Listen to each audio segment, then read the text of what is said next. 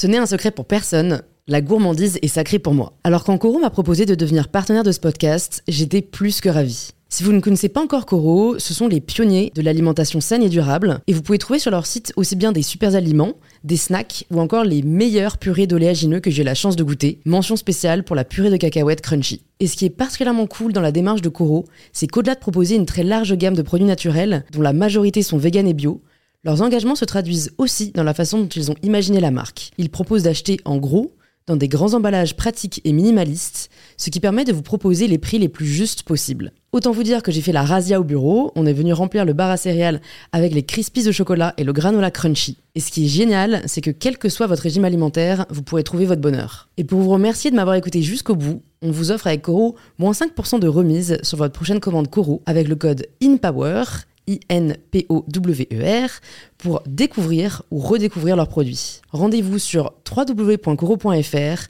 et surtout, régalez-vous.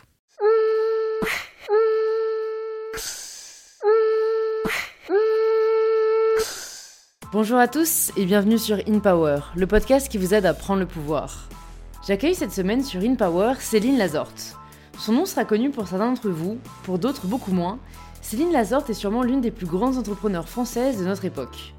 À la sortie de ses études, elle fonde Litchi, une plateforme de cagnotte en ligne que l'on a presque toutes et tous déjà utilisée pour le cadeau d'un ami ou le financement d'un projet, puisque c'est aujourd'hui plus de 10 millions d'utilisateurs que compte Litchi, et c'est devenu l'un des plus gros succès entrepreneuriaux français.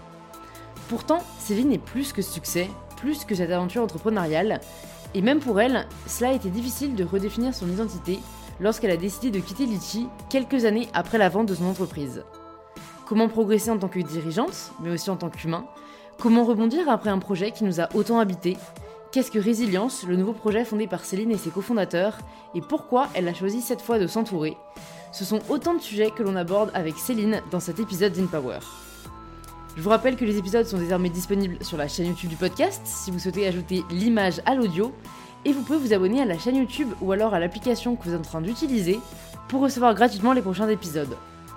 Et je suis ravie de vous inviter à rejoindre ma conversation avec Céline. Bonjour Céline Bonjour Louise Bienvenue sur InPower je suis très heureuse euh, de bah, d'échanger avec toi aujourd'hui. On avait déjà fait un petit live. Peut-être qu'il y a des personnes qui nous écoutent, qui l'ont regardé, et je sais que ça avait inspiré beaucoup de gens. Donc voilà, pour celles et ceux qui ne te connaissent pas encore, est-ce que tu peux te présenter de la façon dont tu le souhaites? Avec plaisir. Donc je m'appelle Céline Lazarte et je suis entrepreneur. J'ai monté plusieurs boîtes et puis euh, j'ai eu aussi pas mal d'engagements associatifs, notamment euh, dans l'égalité femmes-hommes, euh, l'accès au congé paternité par exemple, mmh. et puis plus récemment un projet qui s'était appelé Protège ton soignant pour aider les soignants pendant la crise sanitaire. Et voilà, et je suis aussi un peu investisseur. J'ai investi dans quelques boîtes. Ok, bah, c'est un profil hyper complet. Est-ce que quand tu étais bah, enfant, tu te voyais plus tard comme ça, un peu faiseuse. J'aime bien ce mot, enfin, slasheuse, tu vois, juste euh, ce qui caractérise, j'ai l'impression que c'est l'action, quoi. Euh, je pense qu'enfant, je me voyais vraiment, j'avais. C'est très étrange ce que je veux dire, mais j'étais vraiment dans un mythe de super héroïne. Et euh, notamment, je sais pas pourquoi, y a Wonder Woman m'a beaucoup marqué. et donc, ça, je trouvais ça très cool comme, mm. comme job. et je me voyais, je crois, avoir une vie très libre euh, et très joyeuse et faite d'aventures. Donc tu vois, ça c'était quelque chose qui m'interpellait et qui m'appelait. Euh, mes parents sont médecins, toute ma famille est médecin, donc c'est vrai que j'ai beaucoup vécu euh, dans, le, dans le domaine enfin, de la santé, j'allais même dire dans le dogme médical. Et dans, le, ouais, dans cette idée que la santé doit être accessible à tous, ça, ça m'a beaucoup beaucoup interpellée. Mais en tout cas, c'est vrai que mes rêves de petite fille, c'était euh, c'était la liberté, l'aventure, euh, pas forcément la création, mais en tout cas une vie palpitante. Hmm. bah écoute, je pense que le pari, euh, le pari est relevé. non, mais c'est fou, je trouve, à quel point ça peut façonner l'imaginaire quand on est enfant. bon, pour le coup, il y a qu'une super-héroïne, je crois, ou il y en a peut-être deux, trois, mais mm. c'est vrai que c'est, ça, ça, peut accompagner et ça t'a pas, je sais pas, t'as pas senti que c'était trop parfois à certains moments, euh, cette espèce de rêve difficile à atteindre où tu te disais, euh, tu vois, t'as jamais eu peur? Parce que je trouve qu'il y a aussi un côté où, quand on est enfant, bah après ça dépend si jamais t'as des parents qui t'ont soutenu, etc., mais il y a un côté où on se dit est-ce que je vais être à la hauteur, est-ce que je vais y arriver, quand on a de grandes ambitions, mm. tu vois, c'est dur, je trouve, parfois d'avoir euh, tout le temps la motivation ou en tout cas la croyance au fait qu'on peut y arriver Alors, c'est vrai que moi, j'ai eu de la chance parce que je pense que j'ai été élevée dans une famille avec beaucoup d'amour, de euh, présence. Euh, donc, je, honnêtement, j'ai jamais eu ce, Mm. ce sentiment-là, enfant en tout cas. Euh, j'ai eu le sentiment parfois des difficultés scolaires, ça oui, beaucoup, mais euh, une forme de confiance assez naturelle qui m'a été donnée par un environnement très bienveillant, à l'écoute. J'ai eu beaucoup ce truc de tu seras ce que tu as envie d'être. Et peut-être à la limite, tu vois, la, la seule performance qu'on m'imposait, parce que mes parents n'étaient pas du tout comme ça, mais c'était euh, euh, si tu choisis un domaine, autant y aller à fond.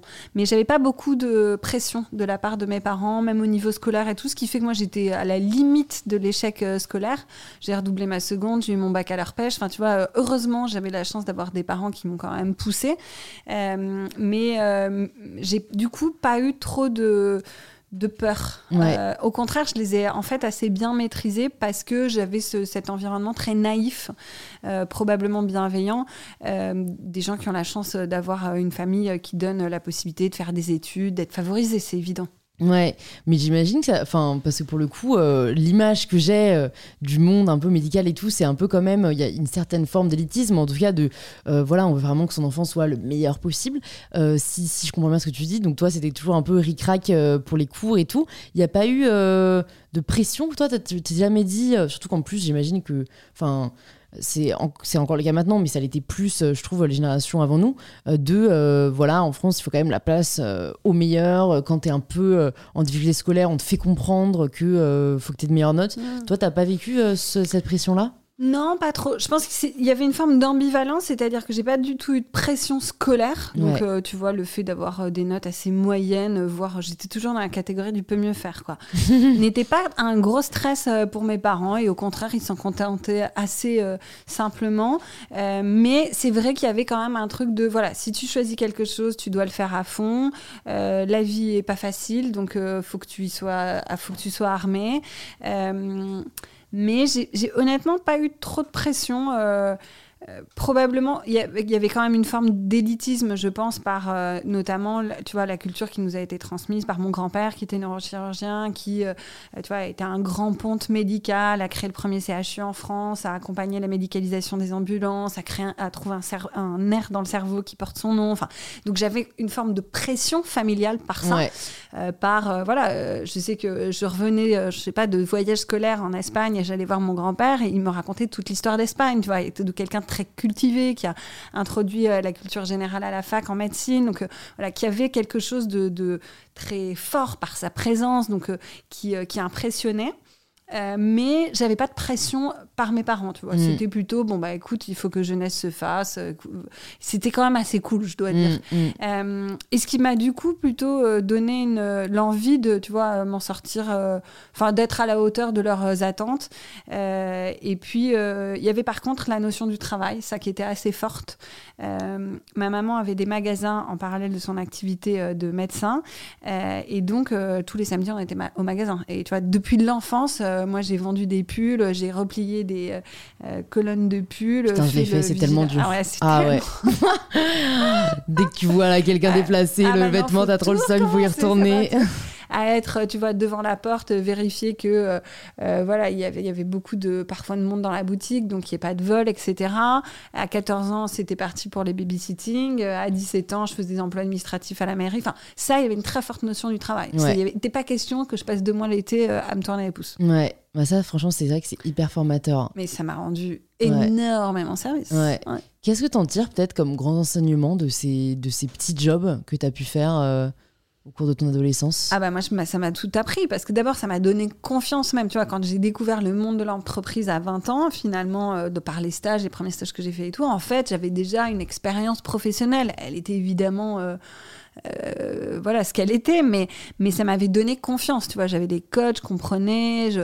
donc euh, donc ça c'était génial je pense que ça m'a donné aussi euh, le plaisir de l'indépendance économique Mm. donc c'est vrai que moi j'aimais bosser parce que en fait du coup ça me donnait la possibilité d'être libre. Mes parents étaient assez généreux mais en même temps assez stricts dans le voilà on te donne de l'argent tous les mois, ça ne durera pas, c'est pour tes études, il faut que tu fasses un prêt pour les financer, on peut t'aider mais voilà, y tu vois il y avait une forme de de tout le monde doit faire un pas, quoi. donc ça m'a apporté beaucoup. Je pense que ça m'a apporté une forme de rigueur, de, ouais, de, la, contrainte aussi. Hein, parce que quand tu as 18 ans, je me souviens des emplois administratifs à la mairie que j'avais fait à la mairie de Toulouse. Bah, en fait, c'est con, mais il faut se lever, tu vois, faut se, enfin, faut se confronter à l'univers de l'entreprise, à être, à avoir des deadlines, à bah, recommencer quand ça va pas ce que tu as fait. Enfin, Donc ça m'a vraiment, ça a été très très formateur pour moi. Ouais. Et donc tu arrives à 18 ans, euh, tu as ton bac. Comment est-ce que tu décides ce que tu veux faire après? Bah alors c'est marrant parce que tu sais, parfois on regarde, euh, on comprend mieux les choses en regardant en arrière. Euh, j'ai beaucoup hésité à faire médecine.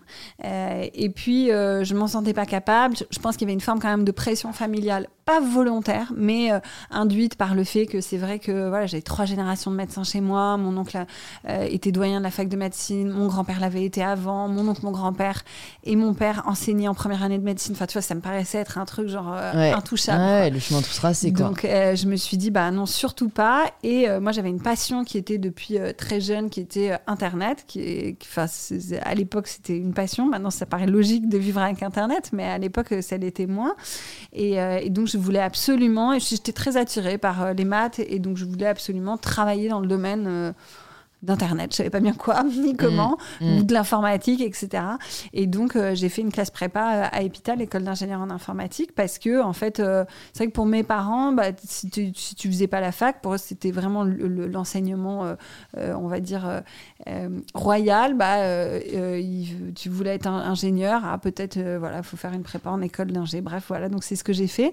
Mais mais c'est vrai que ça a été beaucoup induit par ma découverte euh, du net, euh, et puis euh, aussi quelques figures que j'ai vues, et notamment une qui m'a beaucoup marqué, c'est Oriane Garcia. tu sais mhm. pas qui c'est Oriane Garcia Non. qui était la fondatrice de Caramel.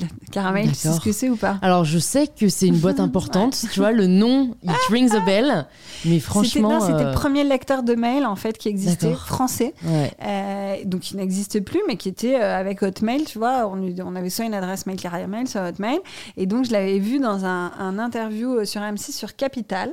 Et elle racontait le développement de sa boîte, son Et en fait, je m'étais dit, mais c'est ça que je veux être, tu vois. Et d'ailleurs, je me suis pas dit, c'est son job que je veux être. Je me suis dit, c'est elle que je veux être. Tu vois mm, Ce truc mm. de, de, de s'associer à quelqu'un, tu vois, elle avait l'air euh, hyper libre, hyper entreprenante, euh, plein de rêves, les réalisant, conquérante. Enfin, il y avait un truc, ça m'avait vraiment séduit. C'est vraiment ce, ce rêve-là que j'ai mm. poursuivi. Ouais, ouais, ouais, non, mais c'est vrai que parfois, il y a des moments qui nous marquent. Et ça, je trouve que c'est assez incroyable, le pouvoir du cerveau, quoi. Ça peut être une phrase que quelqu'un va dire, ça peut être une phrase qu'on va lire dans un livre. Il faut pas sous-estimer quoi le pouvoir en effet des, des mots euh, d'une personne. Euh, et, et, je pense que là, pour le coup, les réseaux sociaux mm. ouvrent vachement le champ des mm. possibles. Donc, euh, donc t'entres en prépa d'ingénieur, après en école d'ingénieur. Non, et... non j'abandonne en cours de route. Ah, tu abandonnes en cours de route? La prépa, ça te mm. plaît pas? Je fais les deux années de prépa et je rentre pas en cycle ingénieur. Je trouve que c'est trop technique. Euh, et donc, je me réoriente à la fac pour le coup et je fais un master 2 de gestion de projet informatique. D'accord, ok. Et du coup, euh, bah, tu, tu, tu, finis tes études là-bas ou après tu non, et je continue. Alors, du coup, pendant mes, mes années de fac, euh, donc là, vraiment, c'est hyper cool parce que j'ai 12 heures ou 15 heures de cours par semaine. Donc là, c'est génial parce que je bosse tout le temps. Donc, j'ai commencé à bosser vraiment juste après ma prépa. Et donc, j'ai enchaîné les jobs. J'ai bossé en agence de com, j'ai bossé, j'ai été euh, euh, tu vois, j'ai assisté à un député maire pour euh, faire toutes ses presses, ses discours, etc. j'ai bossé pour Orange, j'ai bossé, enfin, j'ai vraiment, pendant toutes mes années de fac, tu vois, je ne faisais que bosser. Je, cumulais les conventions de stage, les, enfin, vraiment, c'était un peu Joe la bidouille, quoi. je faisais de la gestion de projet, je prenais à, la fac, j'organisais des projets avec quelqu'un qui s'occupait du dev, quelqu'un d'autre du graphisme. Donc vraiment, tu vois, une sorte de mini entreprise, quoi. J'aurais adoré avoir le statut des étudiant entrepreneur si ça avait existé ou ce genre de choses-là. Et puis ensuite, euh, je me dis quand même, euh, j'ai pas des super diplômes. En France, on valorise beaucoup les diplômes et surtout, j'ai aucune formation économique, financière ou euh, marketing. donc, ce serait pas mal d'essayer de postuler pour un, un, master spécialisé en école de commerce. et donc, à ce moment-là, je finissais la fac. J'étais, j'étais embauchée, j'étais en CDI dans une start-up qui s'appelle Aika et je m'occupais du marketing. Enfin, plutôt, ouais, gestion de projet, marketing, etc.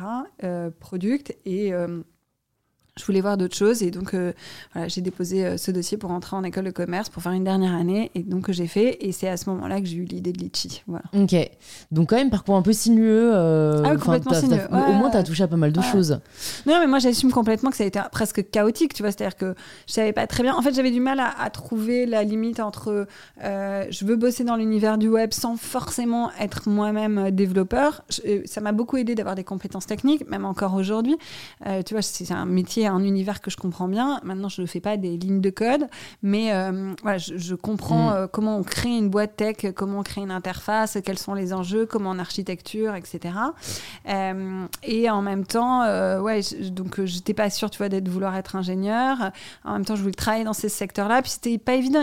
Il n'y avait pas vraiment de formation, et, et, je voyais bien quand même que tout ce qu'on regardait, c'était les diplômes, quoi. Mm. Donc, donc je m'étais dit bon, faut que j'arrive à un peu tracer ma route dans tout ça. Ça a changé pour toi, ça ou pas, le fait qu'on regarde les diplômes?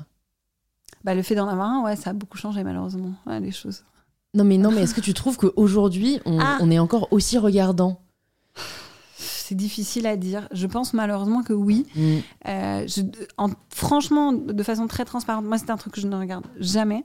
Euh, voire même, j'avais été assez extrême parce que je voulais plutôt ne pas recruter des gens de, grande école.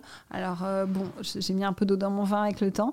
mais, mais je pense quand même que c'est un truc qui est toujours très valorisé, oui, en France, malheureusement. En fait, je pense que ça dépend vachement du milieu. Parce que tu vois, au micro d'InPower, pour le coup, voilà, les, les, grands dirigeants que je peux avoir, les grandes dirigeantes, elles me disent toutes pareil que toi. Et euh, même moi, pareil, je regarde pas du tout ça. Et je trouve que c'est tellement peu significatif. On regarde de la personnalité mm. qui fait beaucoup plus.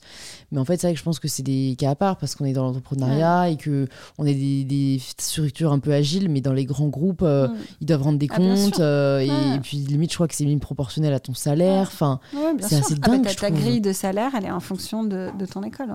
C'est dingue quand même. Ah, on, est, à la limite de la caste quand même. non, mais c'est ça, parce que quand on y pense, c'est absurde. Enfin, je veux dire, tes compétences mm. euh, ne, sont pas, ne sont pas liées à l'école que tu as faite. Enfin. Et puis toutes les soft skills, elles sont pas du tout valorisées. Tu vois, du coup. Soft skills, pour le coup, qu'on n'apprend pas du tout assez, je trouve. Ah bah pas du... quasiment très peu en tout cas, ou pas suffisamment, mais même au-delà de des écoles, même, euh, tu vois, moi je m'intéresse beaucoup à l'éducation parce que j'ai un petit garçon de deux ans, je trouve que c'est des choses qu'on valorise pas du tout dans le parcours scolaire, euh, le fait de savoir euh, s'exprimer, la bienveillance, l'écoute, enfin, et, pourtant c'est probablement ça mm. qu'on utilise le plus en, entreprise, la créativité, le, tu vois.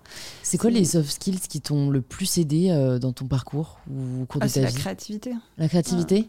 Et est-ce que tu te considérais comme telle, euh, tu vois, au sortir de tes études? Alors, c'est très marrant, j'ai mis très longtemps à, prendre conscience du fait que j'étais quelqu'un de très créatif. Mais, euh, mais je, peux, je pense que j'en ai, pris conscience, tu vois, euh, il y a deux ans peut-être. Ah C'est-à-dire ah ouais. ouais, c'est que j'étais toujours très attirée par le monde de l'art, par la peinture, par le fait de dessiner. Par... Mais je me suis jamais rangée dans la catégorie créative. Pour moi, j'étais rangée dans la catégorie, même si je devais en avoir une, c'est matheux, tu vois. Bah ouais. voilà. T'as lu Mindset de Carol Dweck? Ah non, je l'ai pas lu. Ah bah lis-le. Voilà, désolé, je coupe souvent la parole. ah je vais me calmer. Non, non, mais t'as raison. Euh, je, vais le, je vais surtout le noter avant qu'on parte. Ouais. Euh, et, euh, de te considérer comme tel. Euh, ouais, comme. Enfin, tu vois, moi, j'étais plutôt dans la catégorie, ouais, limite des scientifiques, j'en sais rien, ou faire des rationnels, tu vois. Et, et, et puis, c'est vrai que j'ai beaucoup aimé les maths quand j'étais plus jeune, bref. Et, et, puis, donc, il y a deux ans, j'ai quitté l'aventure de Litchi. Et c'est assez marrant parce que tu vois, moi, j'ai, donc, j'y ai passé 10 ans, de l'âge de 26 à 36 ans. Euh, et en partant, j'ai vraiment eu le sentiment d'avoir, tu sais, d'avoir enlevé ma cape de super-héros et de l'avoir mis sur les épaules euh, des personnes qui ont euh, repris la suite en tant que dirigeante, donc Alix et, et Romain.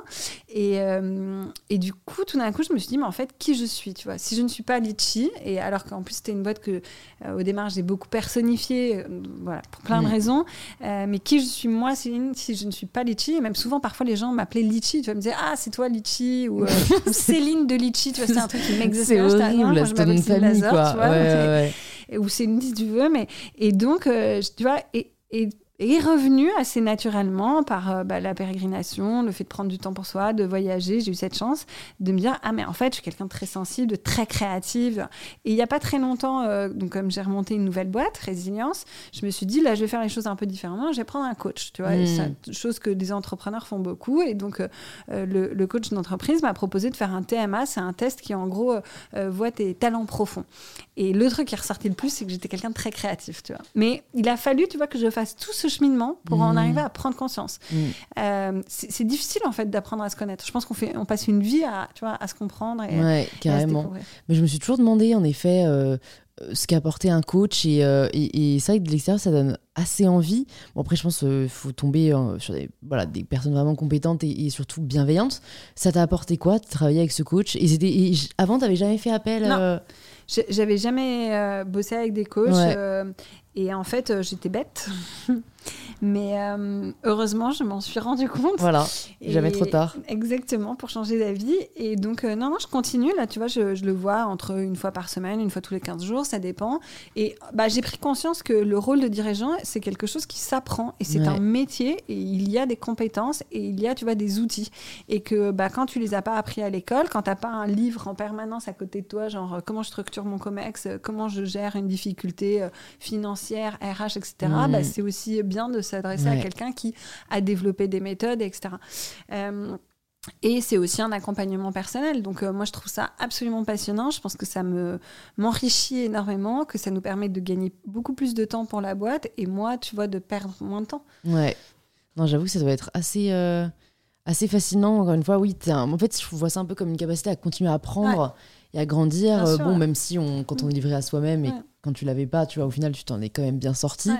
Il y a un- mais bon, c'est plus rassurant peut-être d'avoir quelqu'un où tu te dis. euh, bah voilà, parce que c'est vrai que peut-être que tu pourras nous parler de ça aussi, mais 10 ans à la tête de Litchi, euh, pas, pas seul, mais en tout cas solo founder, euh, il y a un petit côté, j'imagine, où parfois tu as dû être un peu euh, tu as pris sous la charge de tout Bien ce que ça représente. Et, et en fait, comment tu faisais quand tu, vois, Mm. tu, tu demandais à qui, Mm. tu vois, quand tu avais des questions, des doutes Non, bien sûr, de la charge et même parfois de la souffrance que ça génère. hein. Ouais, Avec évidemment euh, beaucoup de, de recul, j'ai conscience que tu vois, c'est une situation très privilégiée, mais, mais, euh, mais effectivement, euh, oui, euh, d'abord, on n'est pas bon sur tout. C'est d'ailleurs pour ça que la nouvelle boîte que j'ai créée, je l'ai cofondée et on est en co-CEO avec Jonathan. Donc c'est un choix assez extrême, mais, mais qu'on a assumé, et dans lequel moi je me retrouve beaucoup plus libre en fait, parce que je suis beaucoup plus épanouie sur les sujets sur lesquels je me sens à l'aise et si tu vois qui sont mon champ de compétences et, et que j'aime. Euh, souvent, on est bon dans ce que dans ce qu'on aime, quoi. c'est clair. Euh, donc c'est vrai que euh, mon aventure chez Litchi, elle était passionnante et j'ai eu la chance d'être entourée de gens exceptionnels, d'avoir construit une équipe qui est restée dans le temps, beaucoup à mes côtés, mais je me suis sentie très seule et je me suis sentie parfois de devoir endosser un rôle, tu vois, et une forme de responsabilité, de, de choses sur lesquelles euh, j'étais pas forcément euh, à l'aise Euh, et, et souvent, enfin parfois plutôt, je l'ai fait dans la souffrance parce que je me suis dit, enfin faut bouge-toi le nez, faut y aller quoi. Mm. Et, et comme j'ai une forte, euh, je pense, résilience et capacité, tu vois, à travailler et même à, à probablement à souffrir, euh, donc je l'ai fait comme ça, mais du coup, euh, putain, je l'ai fait euh, the hard way, tu vois. Ouais, Genre, ouais, ouais, je l'ai pas fait. euh, Et d'ailleurs, c'est ce que j'aspire aujourd'hui avec cette nouvelle boîte, c'est le faire de façon plus, tu vois, probablement plus ronde, plus douce, plus épanouie, euh, euh, à un rythme différent. Et c'est la chance aussi que j'ai, c'est avec beaucoup plus de moyens. Et donc, du coup, euh, c'est plus facile. Ouais, non, je comprends. Je comprends, moi, à chaque moment de vie. Mm. euh, Enfin, je pense que voilà, c'est. ouais, c'est- Et j'ai aucun regret parce que euh, j'ai énormément appris. Mais, euh, mais c'est vrai que je me suis souvent sentie euh, seule. Ouais. Et, et, euh, parfois, je me suis dit. euh, et d'ailleurs, bah, j'ai pas répondu à ta question comment je faisais dans ces cas-là? J'ai cette chance extraordinaire qui est que la la famille, l'écosystème des entrepreneurs est assez soudé, assez ouvert quand même, et que du coup, je me suis toujours tournée vers mes pairs. Mm. Euh, et euh, j'ai toujours euh, pris contact avec d'autres entrepreneurs, soit que je connaissais bien, soit que je connaissais pas, pour demander de l'aide et comprendre comment eux ils avaient fait. Donc tu vois, c'est souvent les gens qui sont un peu à l'étape d'après toi Mm. et d'aller la rechercher, et de leur dire bon ben tel et tel point là, genre comment je le gère parce que c'est rude. Et, euh, et en fait ça, ça m'a énormément appris. Et puis maintenant il y a même des associations, tu vois, qui ont finalement un peu fédéré ça. Donc je fais notamment partie du Galion. Et moi les moments au Galion, c'est une sorte de, tu vois, là je sais que chaque année j'y vais au mois d'octobre, je fais un, un Galion break et euh, j'y pense déjà maintenant en me disant ah génial, euh, tu vois, ça va être une sorte de moment où euh, j'apprends, où je me nourris des autres. et, euh, et ce que j'ai beaucoup euh, toujours aimé avec les entrepreneurs, c'est qu'il y a une forme, la plupart du temps en tout cas, de sincérité dans ce qu'ils vivent, dans les difficultés. Et en fait, ça c'est génial parce que tu te nourris comme ça. quoi. Enfin, en Ouais. tout cas, moi, c'est par l'expérience des autres que, que ça m'a permis d'apprendre. Ouais, bah en effet, comme tu dis, s'ils sont passés par des étapes, toi, tu vas, t'es en train Mm. d'affronter. euh, et c'est vrai que, en fait, je pense, Enfin, parce que je pense de l'extérieur, tout le monde n'a peut-être pas conscience que le monde de l'entrepreneuriat est assez ouvert Mm. et beaucoup n'osent pas demander, etc. Mais en fait, c'est vrai que en, en y pensant, c'est un lieu dans la majorité bienveillant. Après, je pense qu'il y a aussi quand même, euh, ça dépend vachement de peut-être jamais vous avez des amis en commun ou des Ouais. personnes que vous connaissez, parce que bon, j'ai des histoires où quand même euh, il y en a qui sont moins sympathiques, où il y a parfois un peu de concurrence, quoi. Mais mais franchement, c'est cool de savoir que toi. euh, Enfin, voilà, il y a des personnes qui sont vraiment, euh, qui t'ont vraiment tendu la main et dans tous les cas après c'est vertueux quoi. Toi tu tends la main Ouais. aussi euh, à d'autres. Bon, je me demande qu'il y a des personnes qui, je vais refaire ma phrase. Je pense qu'il y a des personnes qui se demandent ce que c'est litchi.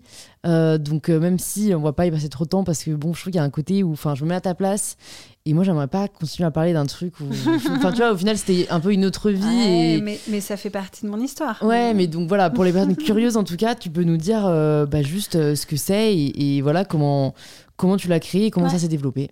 Euh, donc Litchi, c'est un site qui permet de collecter de l'argent à plusieurs, donc une cagnotte en ligne. Euh, donc euh, c'est utile par exemple pour un cadeau d'anniversaire groupé, un événement entre amis, euh, un week-end, un mariage ou un événement solidaire. Un proche a perdu son vélo, on va essayer voilà tous ensemble de lui racheter.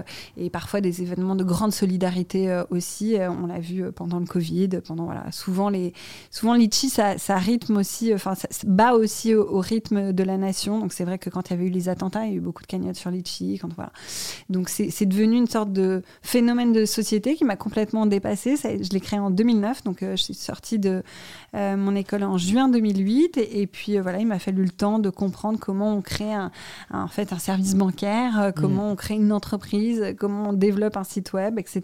Donc ça s'est lancé en novembre 2009 Euh, et j'ai lancé une deuxième activité qui s'appelle Mangopé en mai 2013, euh, qui est une solution de paiement pour euh, les marketplaces, plateformes de crowdfunding ou euh, de consommation euh, collaborative, donc qui permet de faire en fait du paiement euh, tripartite. Donc c'est assez à part, mais en fait c'était un besoin qui n'était pas du tout répondu par les banques ou les solutions de paiement euh, classiques. Et donc j'ai dirigé les deux activités que j'ai revendues en 2015 à Crédit Mutuel Arkea et euh, je suis restée à la tête jusqu'en 2019 où j'ai quitté complètement euh, 100% l'opérationnel et c'est 10 ans d'une aventure humaine extraordinaire Ouais. et très enrichissante et très euh, et, et ouais enfin franchement vibrante quoi. Ouais. Tu peux nous parler de la première année euh, parce que en plus ce que je trouve, euh, enfin ce que j'admire beaucoup dans dans ton parcours, c'est le côté où euh, tu détenais pas forcément la tech, tu vois. Mm. C'est que même si tu avais touché à l'informatique, t'étais pas voilà, t'étais pas Zuckerberg qui a inventé Facebook et où il y a que lui qui pouvait Mm. le coder, tu vois. C'est en fait, c'est tu vois, c'est t'as as eu une super idée et t'as tout mis en œuvre Mm. pour qu'elle prenne vie, mais sans que voilà, tu sois la seule à pouvoir lui donner vie, mais mais t'as été celle en tout cas qui l'a développée. Mm. Euh, comment bah ouais, comment comment t'as fait? À qui t'as fait appel au début une fois que t'as eu l'idée de, de cette solution Mm. euh, assez brillante quand même de paiement?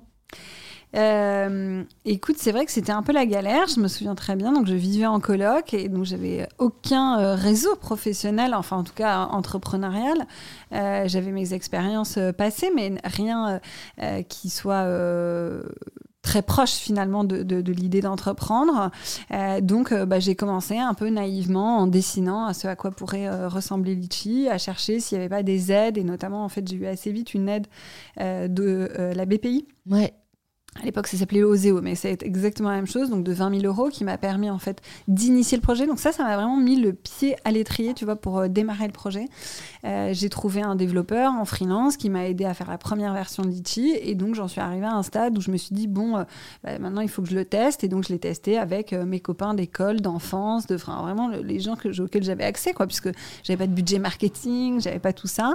Et je pense que la bonne idée, ça a été aussi de faire de, de la presse en fait, puisque c'est vrai que euh, c'était pas du tout euh, connu le système de cagnotte en ligne, euh, le crowdfunding n'existait pas, et, et, en fait j'ai trouvé un filon qui était une porte assez facile à ouvrir, c'était que la presse aimait bien parler des jeunes entrepreneurs et surtout des femmes, et donc c'est vrai que ça, ça m'a beaucoup beaucoup aidé puisqu'on s'est beaucoup fait connaître par la presse, donc ça demandait beaucoup de temps et d'énergie, mais pas forcément de budget, puisqu'il suffisait bah, de prendre son téléphone ou d'envoyer un mail, etc., d'envoyer un communiqué de presse. Et voilà comment, comment démarrer les premières années. Et puis ensuite, bah, voilà, le lancement officiel officielle du site, euh, recrutement des premiers collaborateurs, première levée de fonds. Donc là, comment on fait pour lever de l'argent? Donc tu vois, je demandais autour de moi quel est le montant maximum. Je me souviens que j'avais même des barrières psychologiques, tu vois, c'est genre euh, mm. euh, combien je peux lever? Moi, je m'étais dit, bon, bah, c'est quoi le maximum d'argent que je peux demander? Tu vois, On est vraiment à des réflexions comme ça. Puis voilà, son expérience se construit et l'ambition grandit mm. avec. Mm. Qui c'est les premières personnes que tu as recrutées, les premières personnes qui ont commencé à travailler avec toi en dehors du dev? Alors, la première personne que j'ai recrutée, euh, c'est notre CTO, euh, Laure, euh, qui est toujours CTO de, de Mangopé et, et qui donc a maintenant, je pense, 11 ans de boîte derrière elle. Et le premier stagiaire, c'était Mathieu, qui est assez vite devenu CPO, donc Chief Product Officer. et il se trouve que dans Résilience, mon nouveau projet, c'était aussi mon cofondateur. avec, voilà, on est quatre cofondateurs. Mais donc, c'est assez marrant parce que tu vois, j'ai repris un peu les mêmes, euh, on va dire les mêmes codes et mêmes euh, fonctionnements. Bah, en fait, je pense que ouais, tu noues des liens aussi tellement forts avec ces personnes avec qui tu es là depuis le début. Mm. Euh, et, et, bon, j'imagine qu'au début, en plus, vous faisiez tout, tout, tous ensemble. C'était vraiment. Et qu'est-ce qui t'a. Enfin, parce que je me dis, a priori, ça te coûtait rien euh, Litchi, vu que c'était, enfin dans le sens où c'était pas un produit, tu n'avais pas de fonds avancés. Mm. Qu'est-ce qui a fait que tu as voulu lever des fonds quand même?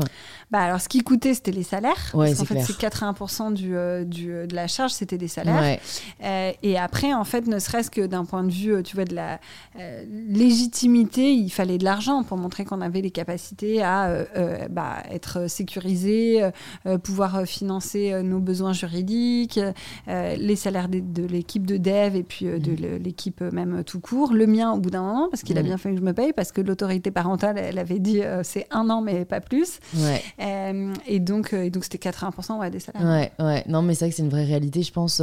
En plus, comme tu n'avais pas eu enfin de travail en CDI avant, si je me trompe pas. Si j'en avais eu un, mais mais tu n'as pas eu de rupture conventionnelle. Non, j'avais pas malheureusement pas eu de rupture conventionnelle puisque j'avais euh, à l'époque, euh, surtout, ça, ça, fonctionnait pas de la même manière. Donc, euh, en fait, tu, quittais un job et puis voilà, tu n'avais pas de chômage. donc, j'avais quelques économies qui m'ont permis de démarrer d'ailleurs Litchi, mais en fait, j'avais besoin de mes parents pour vivre tous les mois. Donc, on s'était mis d'accord sur une somme d'argent qui était exactement la même que quand j'étais étudiant, qui était quelques centaines d'euros, qui me permettait de payer mon appart en coloc et tu vois, des, pâtes et des Mais ouais, ouais, ouais, ça n'a qu'un temps, c'est clair.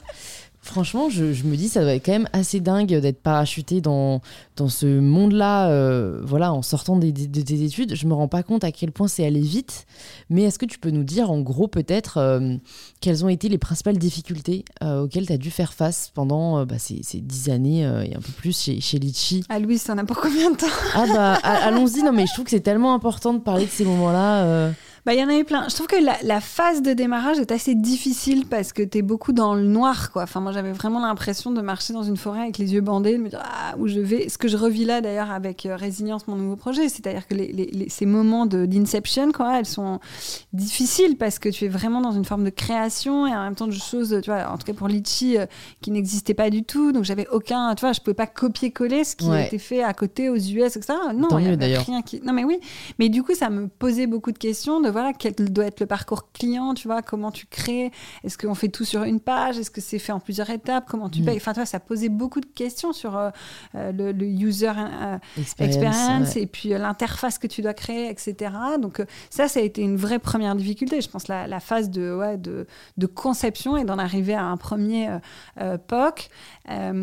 Évidemment, la phase la plus difficile, c'est d'arriver à trouver une forme de rentabilité, tu vois, pour un projet sur lequel il faut beaucoup de volume, euh, puisque, euh, tu vois, le chiffre d'affaires généré par cagnotte, c'est, euh, en fait, c'est, des petits sous, des petits sous que tu associes les uns aux autres. Donc, il faut faire quand même beaucoup de volume. Et donc, ça, je pense que d'avoir trouvé une forme de, viabilité du projet et de l'entreprise a été une phase évidemment difficile.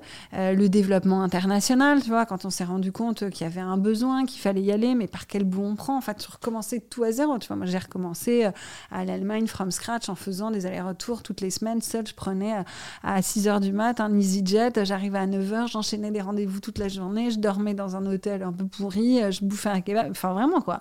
Et ça, j'ai refait ça, la même chose en Angleterre et ainsi de suite. Enfin, t'as un truc vraiment, tu prends ton bâton de pèlerin et tu vas. Et en même temps, c'est très joyeux parce que tu vois, tu fais plein de rencontres. C'est une vie très riche. C'est des aventures, t'en as. Ah, ah, bah, je voulais des aventures, exactement. J'ai été. J'ai été euh, euh, écoutée et entendue. Et puis, euh, oui, après, les phases de levée de fonds sont toujours des phases difficiles parce que c'est des phases challengeantes et en même temps, il faut vraiment, tu vois, la lever de l'argent, c'est vraiment répondre à un certain nombre de critères et donc il faut rentrer dans le, dans le, dans le jeu et connaître, en maîtriser les codes. et puis, ouais, il y a eu des moments durs, évidemment, où on a frôlé le, le, le, sol, quoi, tu vois, où j'ai des moments où je me suis arrêtée de me payer, où je me suis dit, genre, bah, ça y est, là, on est, on est proche, euh, on est proche du mur. J'ai écrit un article de blog, j'en avais pas écrit beaucoup, mais sur un médium où j'ai raconté vraiment, tu vois, toutes les, euh, tous les moments où on a vu vraiment le sol de près, quoi. Euh, et d'ailleurs, je raconte que Mathieu, qui toujours été donc le premier stagiaire de Litchi et puis CPO et qui est aujourd'hui mon co-founder et CPO sur Résilience avec Jonathan et Nico, mes co-founders, il m'avait dit, bah, tu sais, Céline, tu m'as toujours dit qu'au pire, on se serait bien marré, donc bah voilà, au pire, on se sera bien marré. Et, et bon, je crois que ça, ça nous est un peu resté, tu vois, de se dire, écoute, on fait au maximum et puis après, on verra. Mais ouais, on a vu euh, beaucoup de fois euh, le, sol de près et je crois que c'est ça aussi, hein, l'aventure entrepreneuriale. Il faut être prêt à bien accrocher. exactement, c'est up Et c'est difficile de le percevoir tant que tu l'as pas vécu, tu vois. Ah, moi, j'ai déjà entendu plein de fois, déjà à l'école, des, des, entrepreneurs qui étaient venus nous raconter ça, le roller coaster et tout, puis tu comprends pas vraiment bien, quoi. Non. Et en fait, euh, le jour où tu reçois ton premier contrôle d'URSAF, etc., tu comprends beaucoup mieux. Ouais. Ah non, mais franchement, je suis tellement d'accord. Franchement, moi, le podcast, ça fait trois ans que je l'ai. Euh, je reçois beaucoup d'entrepreneurs. Franchement, j'étais, j'étais, j'étais sûre quoi, que, j'allais, que je comprenais ce que c'était la vie d'entrepreneur. Et, euh, et, et, en fait, c'est fou comme bah, depuis que j'ai je ne sais quoi, tu vois, la première grosse difficulté, mm. vraiment la remise en question totale. Euh, de en fait c'est sûr que c'était pas tu sais tu commences à te comparer à machin à ceci à voir tout ce qui va pas à voir mm. tout ce qui pourrait ne pas aller et au contraire quand la fois d'après ça se passe mieux euh, waouh, c'est tout ce que j'imaginais, c'est encore mieux. Enfin, et je trouve que c'est ouais, c'est vachement dur. Je suis pas sûre qu'on s'y habitue. Mm. Si? Non. Ok. Enfin, en tout cas, moi non. moi, j'ai toujours ce truc, tu vois, de me dire. Euh, ouais. Faut pas être trop sensible, hein. franchement. Euh, et comment t'as fait bah, les moments où t'as, comme tu disais, t'as as vu le sol, quoi Comment t'as Est-ce qu'il y, est qu'il y, a un dénominateur commun au, bah, au fait que tu te sois relevé, tu vois? Est-ce qu'il y a toujours quelque chose qui a fait que je pense que c'est que la, la, volonté, quoi. C'est que moi, j'avais, euh, et c'est très sincère, hein, j'avais très très envie d'y arriver. Mm. J'avais vraiment ce truc, j'étais drivée par. Euh, mm. Et probablement d'ailleurs parce que tu vois, comme euh, j'avais pas été très douée dans mes études et que j'avais beaucoup entendu que franchement, j'étais pas bonne à faire grand chose par l'éducation que j'avais reçue, pas, pas, parentale, mais scolaire. je crois que j'avais quand même beaucoup envie de prouver que j'en étais capable. Ça, ça m'a beaucoup motivée. Et comment t'as fait pour ne pas avoir euh, envie de tout faire ou en tout cas ne pas enfin tu vois même identifier mm. là où ta valeur ajoutée était vu que comme tu as commencé solo et que mm. voilà tu avais en tête ce que tu voulais faire euh, enfin tu vois quand tu disais tout à l'heure euh, ben designer l'expérience utilisateur mm. puis voilà préparer le recrutement les levées de fonds enfin ouais, comment t'as fait? Est-ce que tu faisais en fonction de ce que t'aimais faire? Est-ce que tu faisais en fonction de. Enfin, tu vois, c'est très difficile, je trouve, en tant que fondateur d'un projet, d'identifier ça bah, Je pense que d'abord, un, le métier de dirigeant, c'est pas un métier où tu produis, c'est un métier où tu organises, accompagnes, structures, écoutes. Euh, et, et, donc, euh, ton rôle, il évolue tout le temps. Mm. Euh, et pour moi, la, bonne façon de faire, c'est tu démarres quelque chose et puis ensuite tu recrutes quelqu'un qui est meilleur que toi, qui va l'exécuter, tu vois, encore un cran plus loin et tu lui donnes les moyens de le faire. Mm. Donc euh, pour moi, c'est vraiment que de la structuration. Tu vois. Donc moi, je suis quelqu'un d'assez euh, structuré et c'est vrai que bah, dans mon esprit, tu vois, tu, construis des choses. Par exemple, tu vois, à Résilience, j'ai voulu beaucoup, j'ai beaucoup travaillé sur l'identité de la marque, sur son ADN, qui était Résilience, tu vois, qui est un projet dans le domaine de la cancérologie et du coup, c'était la question, c'est comment on va positionner résilience, quel est son rôle. Et, ma réflexion, ça a été, tu vois, de construire une sorte de sage qui est là pour transmettre de l'information, pour aider les patients, pour qu'ils comprennent mieux leur maladie, pour aider les oncologues, pour améliorer le choix du traitement en cancérologie. Et donc, tu vois, tout ce travail-là de réflexion, je l'ai fait. Et aujourd'hui, bah, je suis en train de recruter quelqu'un pour m'accompagner sur le community management et le content, par exemple. Donc, à chaque fois, je fais cette démarche-là d'initier les choses, structurer, recruter quelqu'un qui a de meilleures compétences que moi. Et ensuite, mon rôle, c'est que de lui donner les moyens de bien faire son job. Ça peut être des moyens financiers, ça peut être des moyens de coaching, de formation, d'équipe, de temps, d'écoute. Mmh, ok, non mais très belle leçon, je trouve, parce que je sais pas, en fait, je pense que moi j'ai un biais où j'aime tellement faire. Ouais, mais ça, c'est un bien sûr. Mais, mais, on est tous pareils. Ah, c'est rassurant. mais donc, il n'y a pas le choix, quoi. Il faut accepter le fait que tu feras plus. Ou, Et que quelqu'un d'autre va le faire, probablement différemment, peut-être au début moins bien même. Et c'est un vrai challenge de, de structurer, d'embaucher, de, transmettre les compétences, la vision, de laisser autonome, grandir. Mm. C'est pas facile. Et bien sûr, moi, il y a plein de trucs sur lesquels j'adore faire par moi-même parce que tu vois, c'est en plus c'est une forme de, de quelque chose de réjouissant. Tu, vois, tu vois les choses concrètement, etc. C'est une récompense. Mais sauf que en fonction de l'ambition du projet, à un moment donné, il faut pouvoir aussi transmettre à quelqu'un euh, pour que, tu vois, euh, euh, donc Hubert, le coach, il nous a appris un truc que j'ai trouvé génial, c'est plan, do, act, control. Et donc, plan, tu vois, tu dois le faire avec tes collaborateurs. Do, bah, ça doit être réalisé par la personne qui, pour qui c'est la mission. Act, pareil, puisque tu vois, il va prendre des décisions. Et contrôle, ça veut dire que de temps en temps, tu peux aider, tu vois, en faisant une réunion pour faire un point de où est-ce que ça en est, apporter du soutien et ainsi de suite. Mm. Ouais, ouais, c'est sûr, un peu, euh, comme tu dis, des méthodes euh, qui permettent peut-être de, de savoir où on va. Et bon, après, le recrutement, c'est sûr que c'est clé. As des... Et toujours se poser la question de, pardon, je t'interromps. pas de souci. Toujours se poser la question de où, est-ce qu'on est le meilleur, tu vois? Quelle est notre valeur ajoutée? Vois, Moi, je pourrais continuer à faire le community management de résilience, par exemple, pendant des mois encore. Bah non, maintenant, j'ai conscience que, tu vois, mon temps, euh, à un moment donné, si je veux aussi avoir une vie de famille, mes engagements associatifs, mes boards, et voilà, bah, je mm. dois aussi savoir l'organiser pour transmettre ces choses-là, même si euh, j'adore être au contact de la communauté de patients, d'échanger avec eux, mais il faut que je le fasse un peu moins maintenant. Ouais, ouais, ouais c'est sûr. Mais bon, je trouve que ça, ça a dû être particulièrement dur euh, pour Litchi, euh, où en fait, même du fait de ton âge, tu savais pas forcément encore où était ta valeur ajoutée, tu vois. Ah non, mais c'est sûr, bien sûr. Est-ce que c'est les gens autour de toi qui te l'ont dit aussi ou alors, je pense que quand tu as un fonds d'investissement qui est au capital, ça aide quand même pas mal à structurer. Et moi, j'ai beaucoup été aidée, notamment par euh, Emmanuel Lévy, qui était euh, mon investisseur euh, professionnel, enfin, toi, qui était là pour le fonds 360.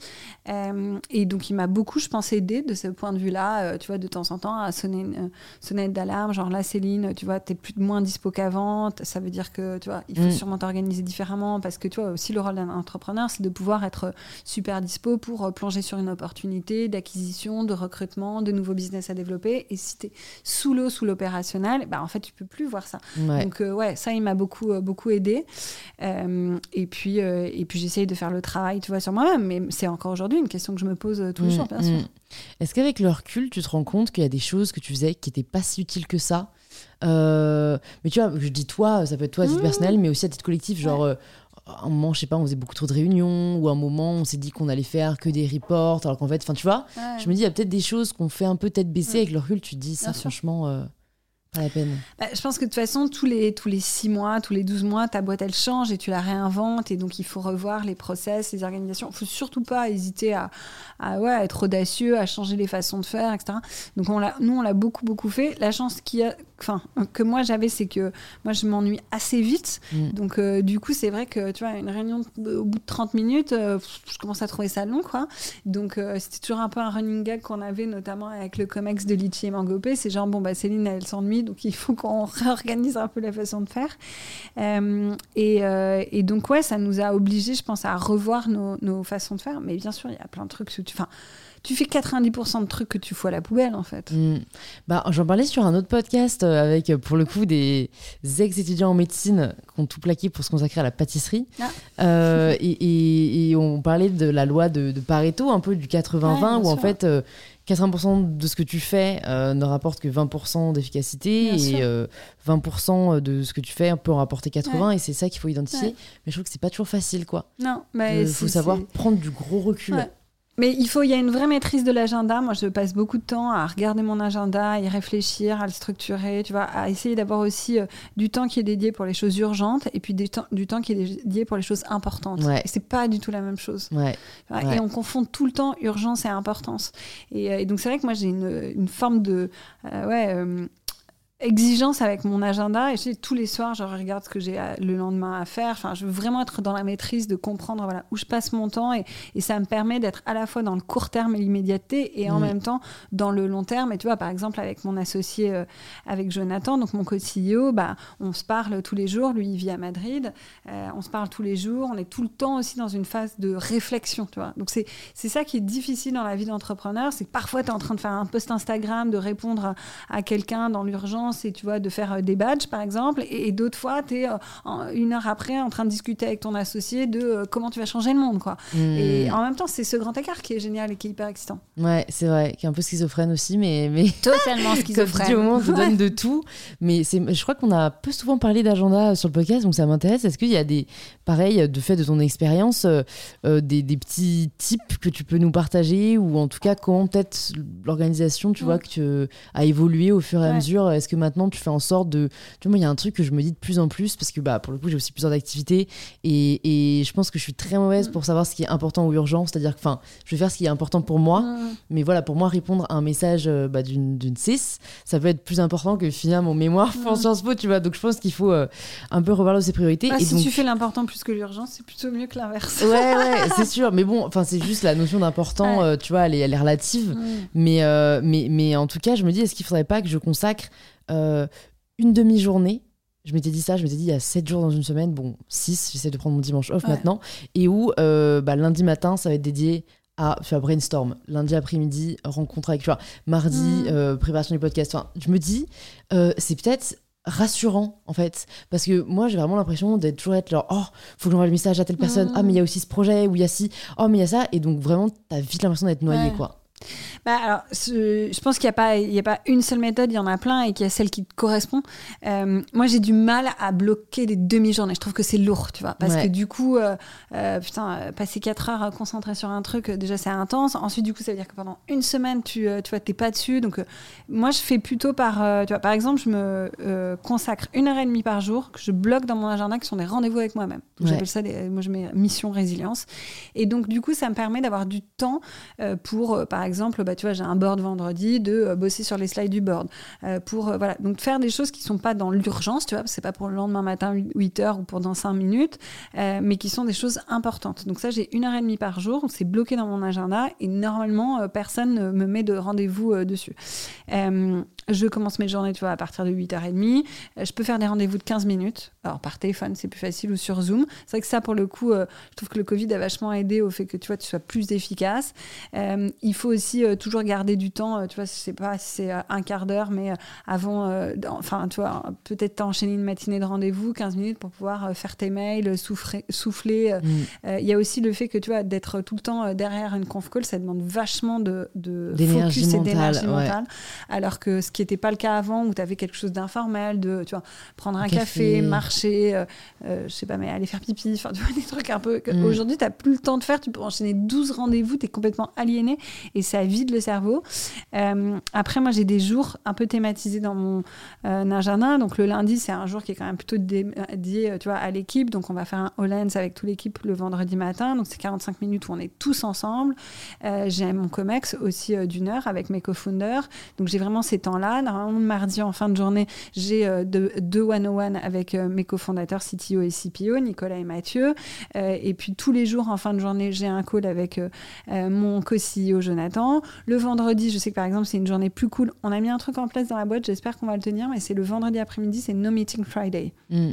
Donc, il n'y a pas de rendez-vous, euh, personne de la boîte ne prend de rendez-vous, euh, et donc tu fais ce que tu as envie de faire. Ça peut être de la formation, ça peut être bosser, ça peut être faire du sport, ça peut être partir en week-end, ça peut être euh, voir tes enfants. Et donc moi, j'alterne un peu, tu vois, c'est-à-dire que du coup, le vendredi après-midi, je sais que tu vois, ça va être cool à partir de 14h30. En ce moment, je suis une formation sur le cancer du sein avec un MOOC avec euh, Coursera euh, qui est euh, proposé par l'université d'Yale. Bah, je sais que j'ai une heure, tu vois, pour faire ça, que j'ai le temps de redescendre un peu mes mails, de préparer le début de ma semaine prochaine. Et j'adore ce moment, quoi. C'est mm. hyper agréable. Donc, ça oblige du coup à mettre un peu tout le monde sur le même rythme. mais c'est des choses qui se font. le mercredi, on déjeune tous ensemble avec l'équipe. tu vois, donc on a vraiment des temps forts. Et en fait, ça, ça permet de rythmer le de l'entreprise.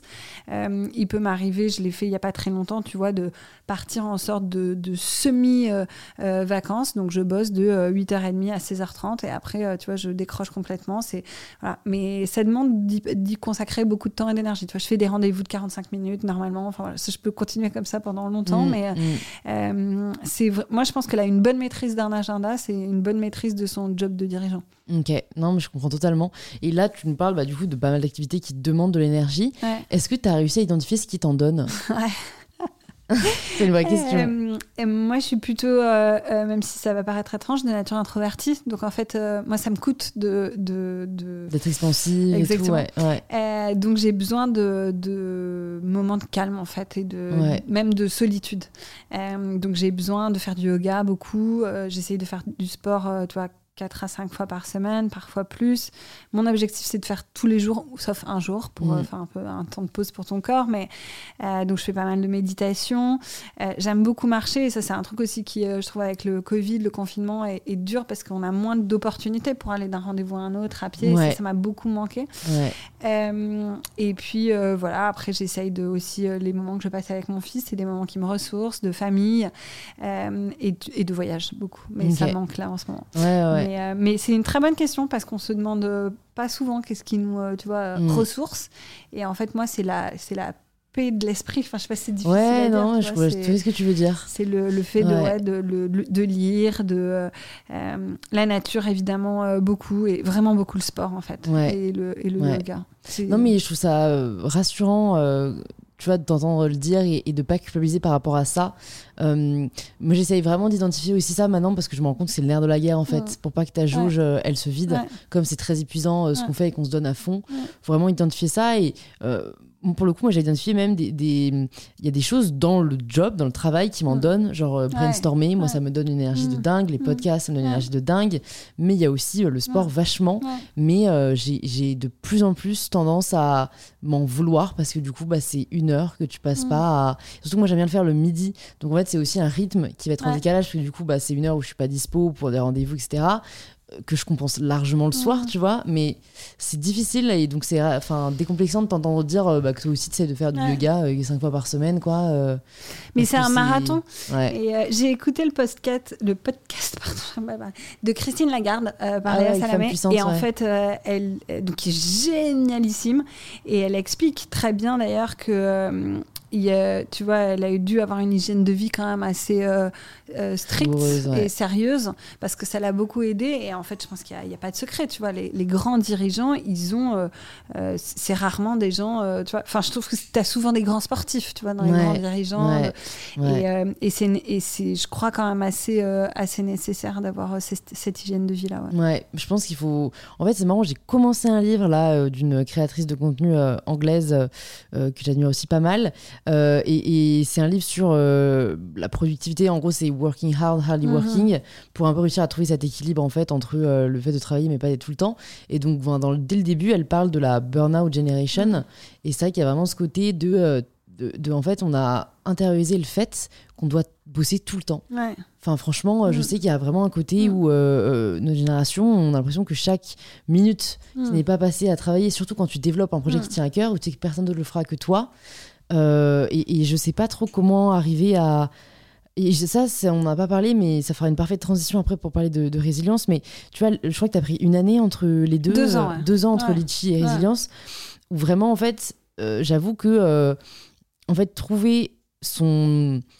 Trouver la place qu'on a quand elle n'est pas au travail mm. est très difficile parce qu'on a tendance, euh, quand on lance un projet qui me tient à cœur, à se définir par ça. Donc toi, comment ça s'est passé, quoi, ces deux ans où en effet, euh, tu as appris à te redécouvrir mm.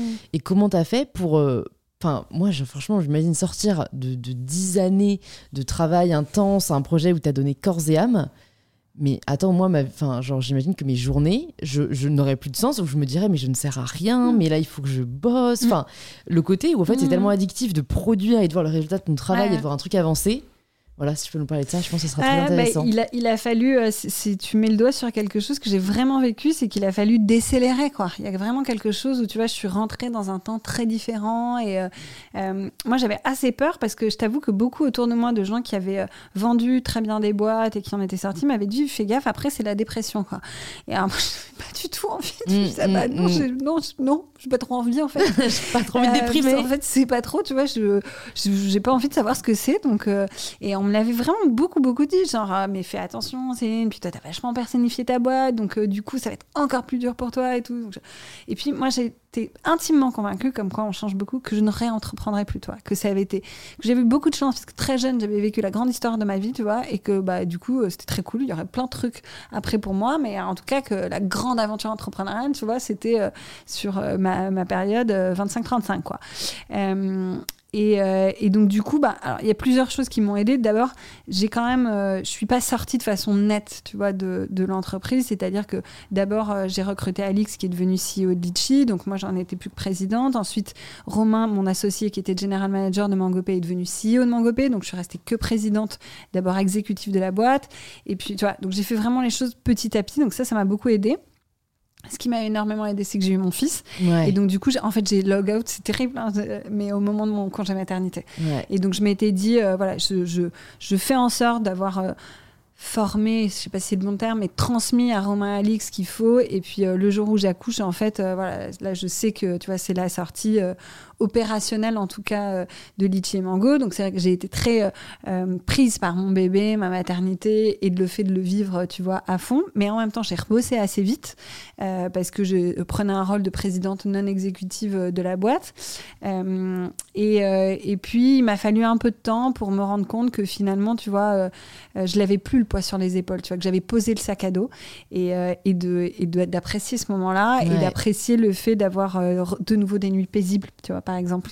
Et c'est d'ailleurs une copine qui m'avait dit, euh, alors ça fait quoi de euh, de plus être dirigeante ou CEO ou entreprendre et machin. Et j'avais dit, euh, je me souviens très bien, hein, je- je- je- et je me souviens de la sensation, j'ai dit, je redécouvre ce que c'est qu'une nuit euh, complète, tu vois, Mm.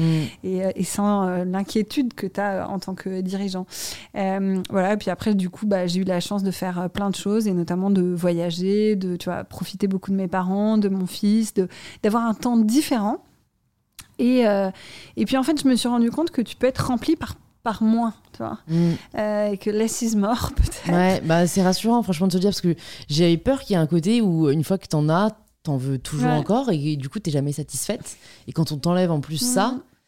Tu te sens vide, alors qu'au Mm. contraire, toi, tu dis que j'ai ça eu, apprend à je me suis sentie vide. Honnêtement, ça, je suis passée par cette phase. Ouais, J'ai eu, ce, tu sais, j'ai vraiment eu ce sentiment de me dire, euh, c'est ce que je te disais, j'ai enlevé ma cape de super-héros, je l'ai mis sur les épaules d'Alix et Romain, et qui je suis, tu vois. ouais. Et notamment, il y avait un truc qui me terrifiait, c'est je continuais, il m'arrivait de faire, tu vois, d'être invitée à des déj ou de faire des trucs de networking ou j'en sais rien.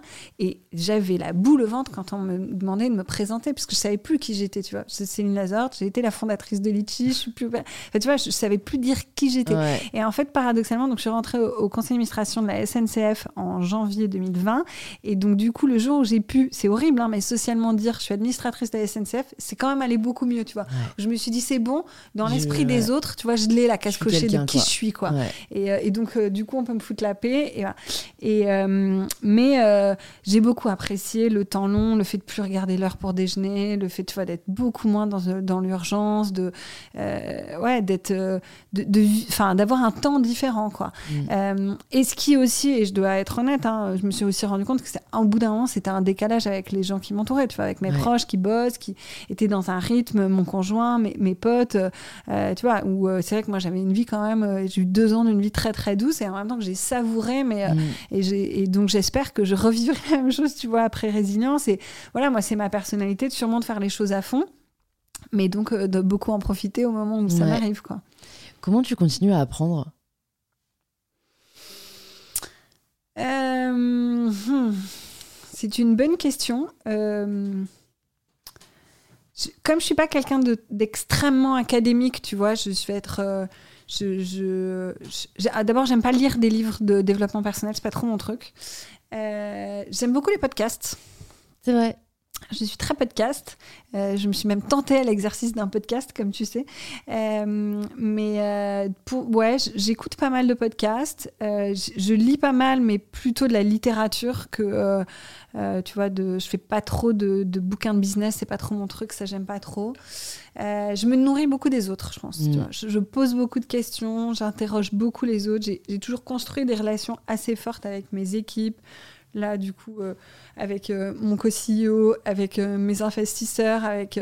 Enfin, je suis beaucoup dans le ouais dans l'interrogation dans la compréhension d'aller chercher les autres. Tu vois je me je, je, fonctionne pas mal comme ça quoi. J'ai besoin de, de comprendre un peu ce que les autres ressentent pour tu vois aussi faire évoluer ma réflexion. Et puis et puis et puis voilà je crois. Bah, c'est déjà c'est déjà beaucoup. En effet je pense que l'interaction avec les autres, euh, c'est tellement. Et c'est ça, je pense, qui a manqué pas mal cette année, quoi. C'est mm. pour ça que moi aussi, je dévore les podcasts, quoi, parce que ça te, je trouve que c'est une source d'accès à la connaissance, à la réflexion qui est assez dingue mm. et qui te fait euh, voir même des univers que tu n'aurais pas vu autrement quoi donc euh, c'est assez c'est assez magique bon bah, alors du coup qu'est-ce qui a fait qu'à un moment après ces deux ans tu t'es dit là voilà, la mouche euh, est revenue me piquer et, et, et, même go back euh, dans le secteur que tu as évité à la base euh, de, de bah, le secteur médical, quoi. Parce que franchement, la cancérologie, faut ouais moi je suis admirative hein. pas choisi simple. Bah écoute c'est un peu l'histoire de la vie c'est-à-dire que je te dis vraiment moi j'ai dit à tout le monde mais c'est fini je ne réentreprendrai plus plus jamais. Et, euh, et tout le monde riait d'ailleurs tu vois. Et je disais non non non mais c'est très très sérieux en fait hein, vous n'avez pas compris. Par hasard la chance du débutant m'a souri. Par hasard je suis sortie sur le haut tu vois je vais surfer toute ma vie sur cette vague et ça sera génial. Euh, et puis il se trouve qu'il y a eu la crise sanitaire et donc euh, euh, avec euh, d'autres entrepreneurs, euh, on, a eu envie de, tu vois, d'être utile parce que on trouvait, enfin, on était terrorisés et moi la première de voir l'hôpital public s'effondrer en souffrance, de voir des soignants dans des difficultés terribles, évidemment beaucoup de, de, souffrance chez les patients, malheureusement des morts. Enfin, tu vois, ça, ça, moi ça m'a vraiment empêché de dormir. Je me disais mais comment je peux être utile. Mm. Et donc, à, quelques entrepreneurs, sept exactement, on a créé le collectif Protège ton soignant. Entre mars 2020 et juin 2020, on a collecté de l'argent auprès de particuliers, fondations et entreprises pour acheter du matériel médical et de protection qu'on a offert à des établissements hospitaliers, des libéraux, euh, voilà, toute profession médicale qui en avait le besoin et qui euh, euh, combattait la Covid. et donc, il se trouve que le mouvement a pris beaucoup d'ampleur parce qu'on s'est retrouvé avec à nos côtés 140 bénévoles qui ont travaillé à temps plein. On a collecté 7 millions 4 et on a livré à plus de 400 établissements du matériel, des millions de masques, des échographes, des pousses seringues, ça permet d'équiper des lits en réa, etc.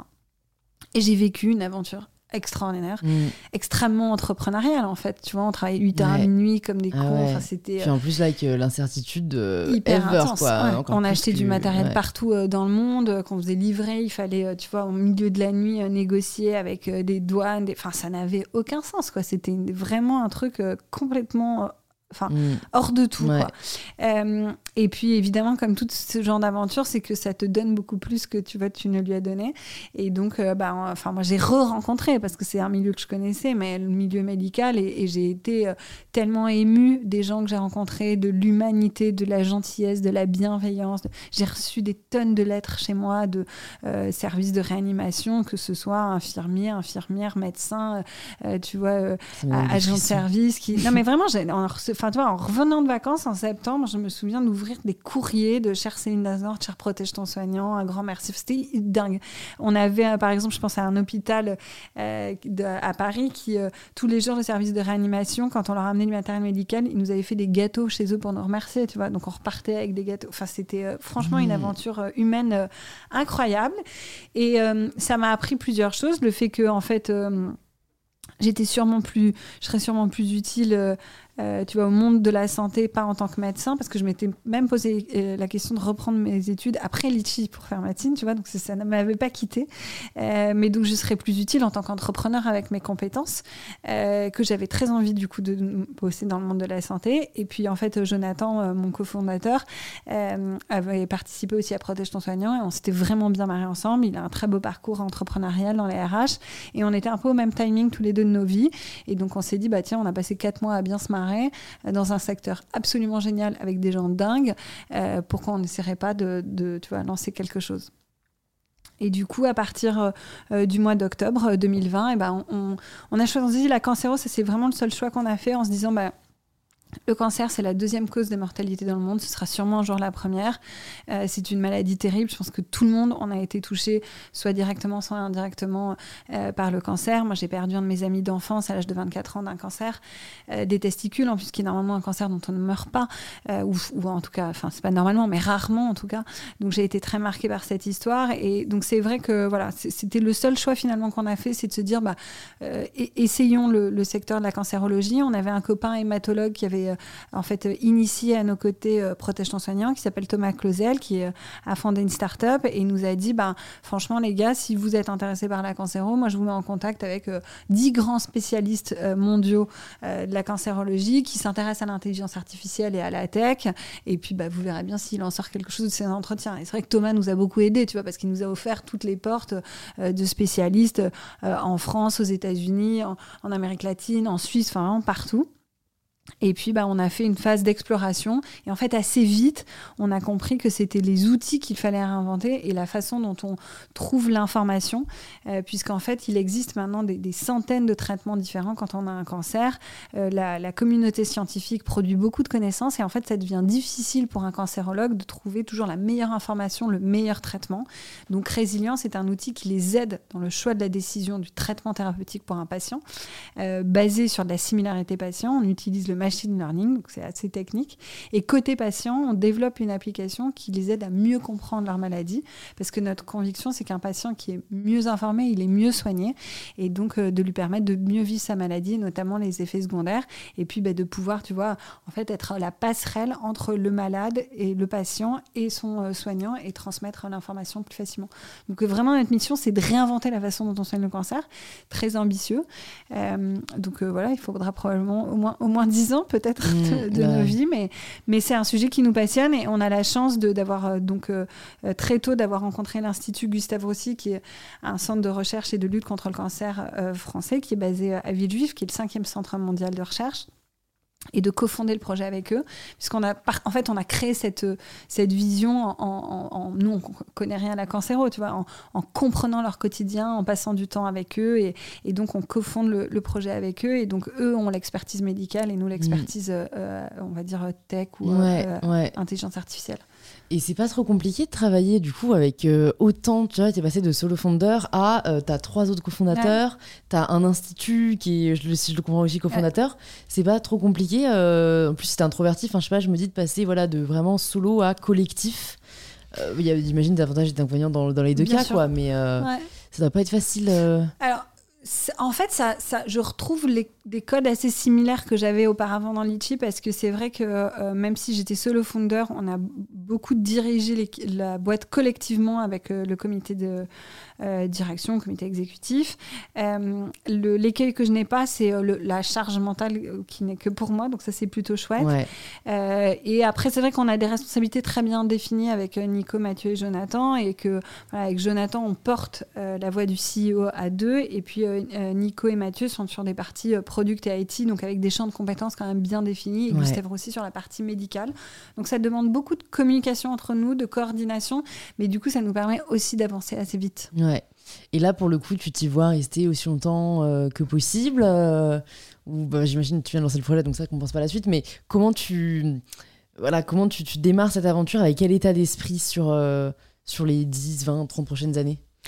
Je les vois pas mal par cycle de 10 ans, si je dois être honnête. Euh, mm. Donc, je vois du temps long. Je le vois pas forcément. Je me dis pas que, tu vois, à 80 ans, je serai toujours euh, euh, dirigeante de résilience, mais, mais je vois en tout cas ouais, un cycle long, parce que je pense que c'est un projet qui mettra du, tu vois, du, du temps à, à, ouais, à, s'initier, à se construire, qui a énormément de porosité de marché. On a aussi la conviction que c'est un, un, un, outil qui sera utile partout euh, dans le monde, même utile à d'autres maladies. Donc voilà, c'est vrai qu'on voit il y a un grand champ des possibles. Ouais.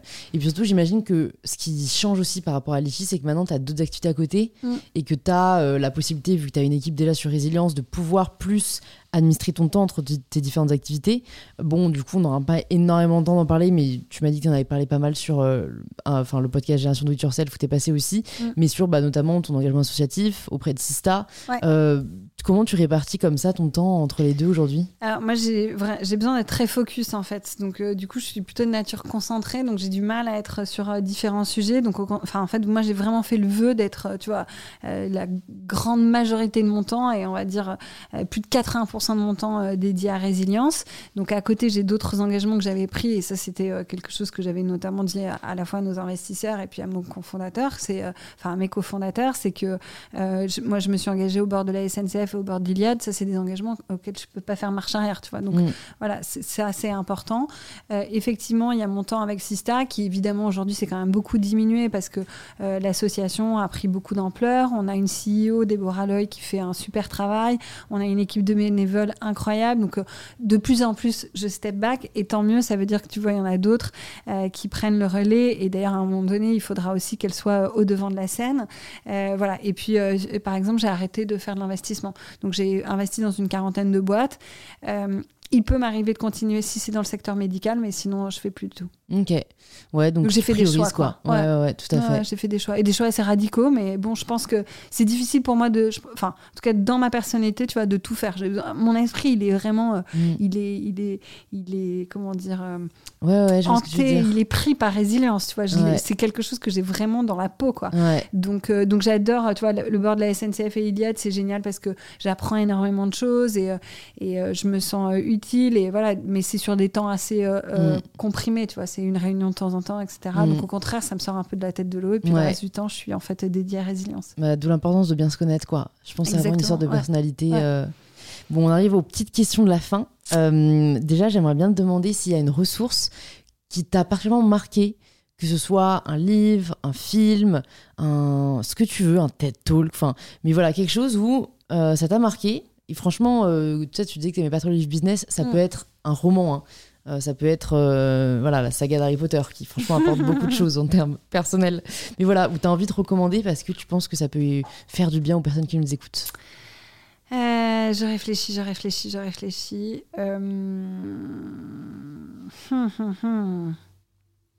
Un podcast que tu adores ou... écoute, j'écoute pas mal de podcasts. En fait, ce qui est difficile, c'est d'en choisir un, je trouve. Euh, tu vas regarder. Bah, on a parlé de femmes puissantes. C'est vraiment un podcast que j'aime beaucoup. Euh, je trouve que tu vois, il donne, euh, il donne le champ des possibles, quoi. Et on nous le donne pas suffisamment. Et ça, c'est un truc quand même qui, qui souvent m'exaspère un peu.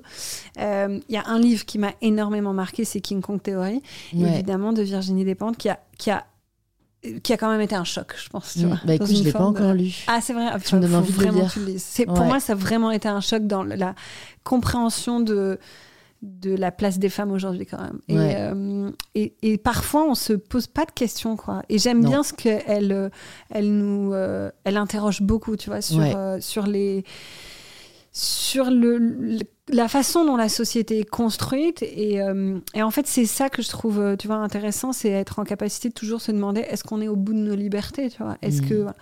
donc euh, voilà après il y a évidemment les livres de Gaspar Koenig qui est un ami aussi et que j'ai beaucoup enfin dont j'adore aussi les, les, articles et qui interrogent aussi beaucoup tu vois les limites de nos libertés de mmh. notre société de comment on pourrait vivre mieux ensemble tu vois de façon plus libre euh, voilà, donc c'est ça mes, mes recommandations. Ouais, bah passionnant. Mais c'est vrai qu'en effet, je suis totalement d'accord avec toi. Je trouve qu'on se pose pas assez de questions. Mm. Et, et, je trouve qu'il n'y a pas assez de livres qui nous aident à questionner mm. ce qu'on prend pour acquis, tu vois.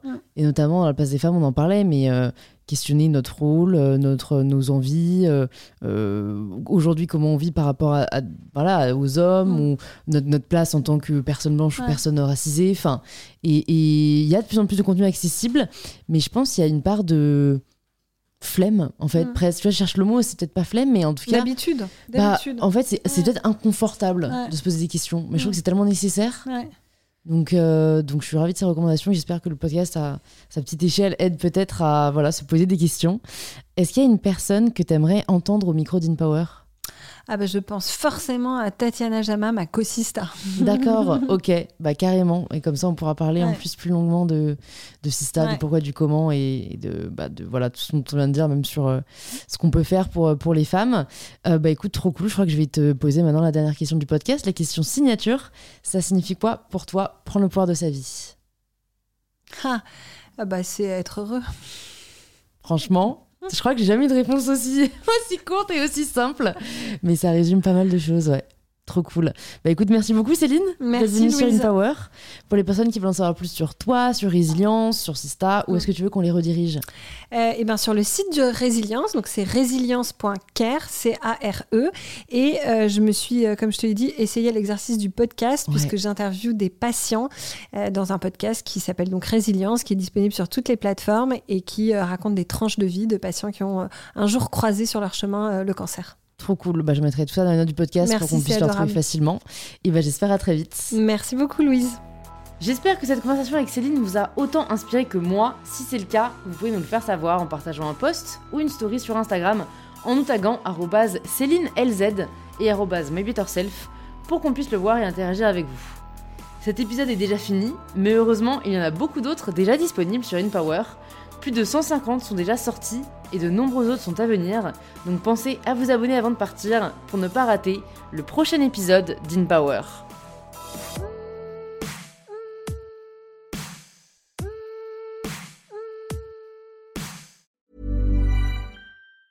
Planning for your next trip? Elevate your travel style with Quince. Quince has all the jet setting essentials you'll want for your next getaway, like European linen premium luggage options, buttery soft Italian leather bags, and so much more. And is all priced at 50 to 80% less than similar brands. Plus, Quince only works with factories that use safe and ethical manufacturing practices. Pack your bags with high-quality essentials you'll be wearing for vacations to come with Quince. Go to quince.com/pack for free shipping and 365-day returns.